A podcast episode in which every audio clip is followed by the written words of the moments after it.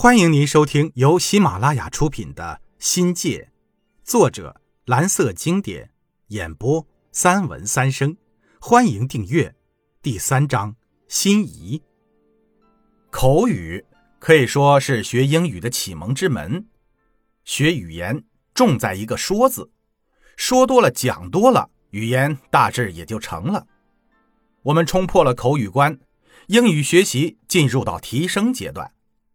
我们有幸在我们专业成长的道路上，有那么多的导师，给了我们学业上的关怀和帮助。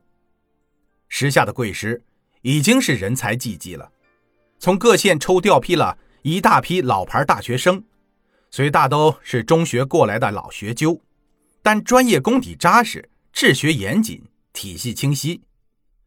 潘老师只教了我们一年，就考研走了，狠心的抛弃了我们。听力老师由冯松林换成了唐晓，唐老师估摸着还未结婚，苗条优雅的身段，在男生的眼里俨然成了研究成熟女性的标准。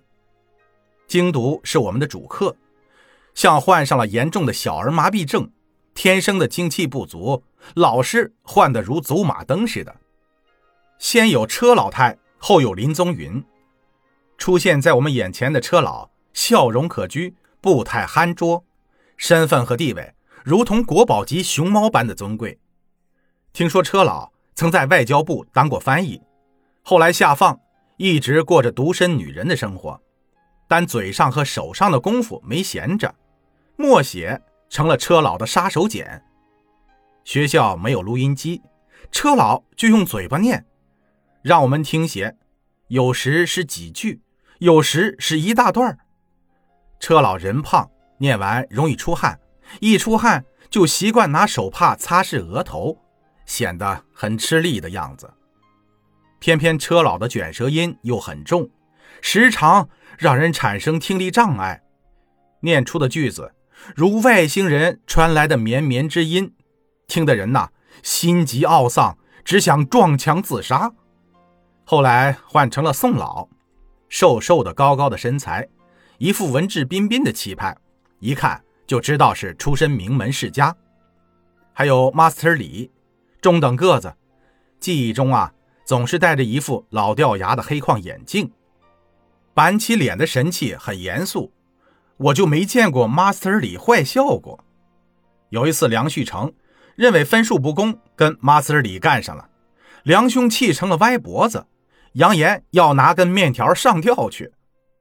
几年后，可能是因为评职称的事儿吧，时任外语系主任的罗玉楠老师专门写信给我调查过这件事儿，我只能以不知道推诿罢了。大知识分子为这点鸡毛蒜皮的事儿纠结，影响学者的气度和格局呀。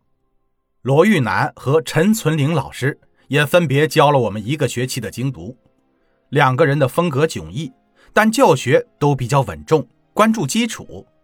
知识结构很清晰。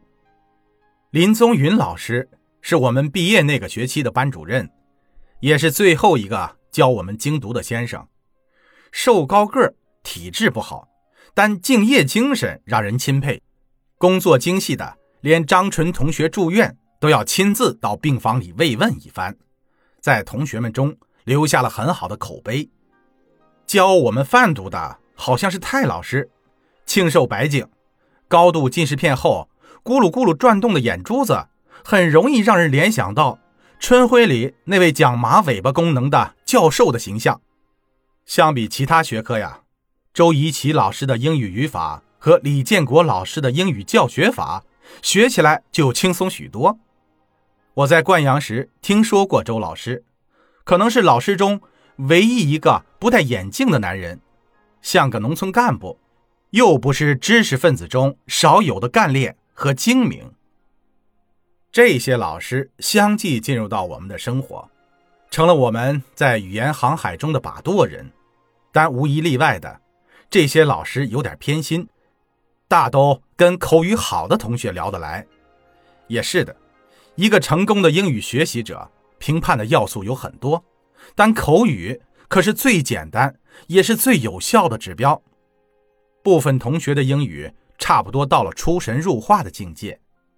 张丽霞、梁红、唐玉霞，以及男生中的梁旭成讲安全的口语，好的跟喜鹊叫春似的，鼓噪不止。反倒考试，这些佼佼者凭着一口流利无比的口语，和老师侃侃而谈，在一连串 “OK”、“Good” 的喊声中，总能获得傲然挺立的高分。科任老师把他们视为宠物，除了班长一职需要德高望重的陈老大外，班上几乎所有的重要职位都被这帮小子瓜分了。三年轮了一大圈可能实在挑不出什么人了。我最后一个学期才捡了个劳动委员当一当，就是人家丢了果皮，你得去扫；人家吐了痰，你得猫下身子去擦呀擦的那种。前几天呢，吴兄提到了杨寒志老师患糖尿病，视力严重受阻，做学生的心里一愣一愣的，很是沉重。我们也快到了退休的年龄。生老病死成了一个伤感的话题，一想到我们的恩师枯老病去，心里又拔凉拔凉的黯然伤神。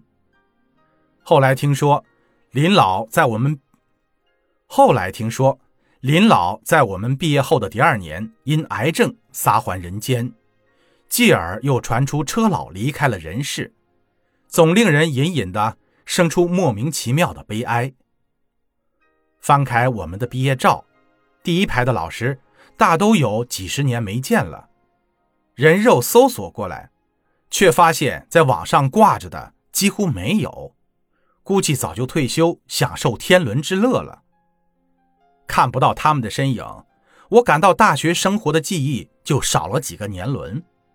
活着的还得活着，离世的早已化骨成仙。借此机会。祝我们那些上了年纪的恩师们晚年安康幸福。听众朋友，本集已播讲完毕，感谢您的收听，精彩继续。